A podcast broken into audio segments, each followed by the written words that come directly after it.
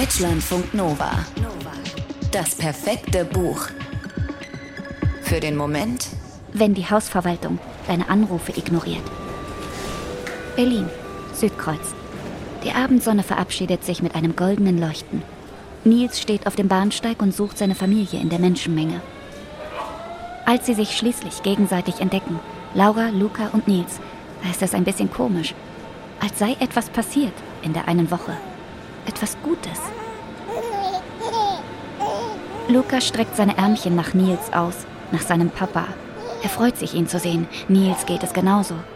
Behutsam nimmt er Luca in den Arm, drückt den warmen und duftenden Babykörper an sich. Dann drückt er Laura einen Kuss auf die Lippen. Er wirkt wie ausgewechselt oder wie früher. Aufrecht, lächelnd. Mein Großer, sagt er. Auf dem Weg nach Hause schlägt er vor, einen Sekt zu kaufen, zur Feier des Tages, um der Erleichterung ein bisschen mehr Raum zu geben, denn das sind sie, erleichtert. Laura hat es gleich gefragt, kaum dass sie sich begrüßt hatten. Und sie ist echt nicht wieder aufgetaucht? Und Nils hatte bloß den Kopf geschüttelt, als könne er es selbst noch nicht so richtig glauben. Nach allem, was passiert war. Nach allem, was sie versucht hatten. Das klingt nach einem Plan. Nils kauft den Sekt, Laura geht mit Luca vor. Vorsichtig geht sie über den Hof, an den Tonnen vorbei, am Sandkasten, an den Sträuchern bis zur Tür. Laura kann nichts Verdächtiges entdecken. Die Wohnung hinter den Fenstern im Erdgeschoss ist dunkel. Niemand brüllt. Niemand rennt mit einem Messer umher. Alles ist gut. Fast alles. In ihrer Wohnung im ersten Stock angekommen, ist Laura enttäuscht. Der ekelhaft süßlich modrige Geruch ist immer noch da. Natürlich, mit einer Räumung geht sowas nicht automatisch weg. Dafür müsste die Wohnung unten erstmal komplett ausgeräumt, entkannt womöglich und dann saniert werden. Und dann hört Laura ein Scheppern. Bitte nicht. Bitte nicht sie. Mit Luca auf dem Arm schleicht Laura zum Fenster, duckt sich. Eine Mülltonne nach der anderen fliegt um. Dazu das Gebrüll.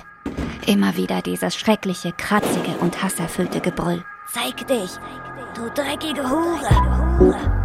Das Romandebüt Der Boden unter unseren Füßen von Ursula Kirchenmeier erzählt von einem jungen Paar, dessen Beziehung zu zerbrechen droht. Es erzählt von Laura und Nils. Laura ist um die 30 und Künstlerin. Sie lebt und malt in Berlin. Sie stammt aus Rumänien, weiß aber nicht mehr viel aus dieser Zeit.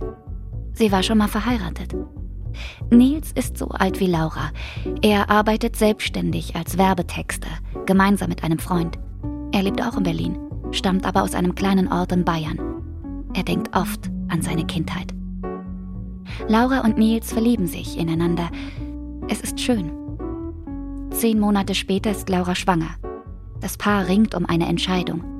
Schließlich entscheidet es sich für das Kind und für den gemeinsamen Weg aber ihre beiden Wohnungen sind zu klein für drei, also suchen sie nach einer größeren. Ewig.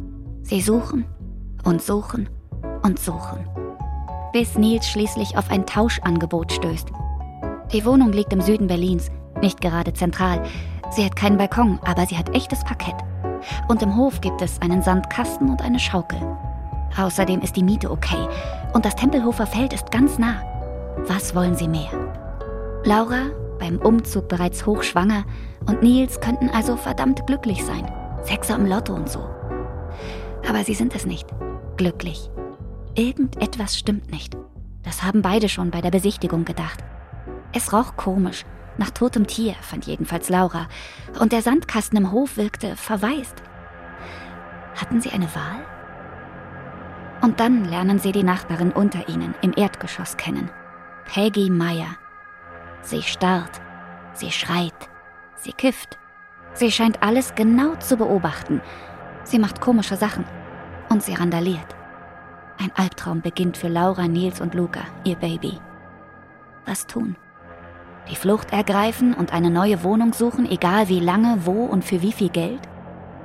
Oder so tun, als sei alles okay, Augen zu und durch? Oder sollen sie gegen Peggy kämpfen? Notfalls. Mit Gewalt? Deutschlandfunk Nova. Das perfekte Buch.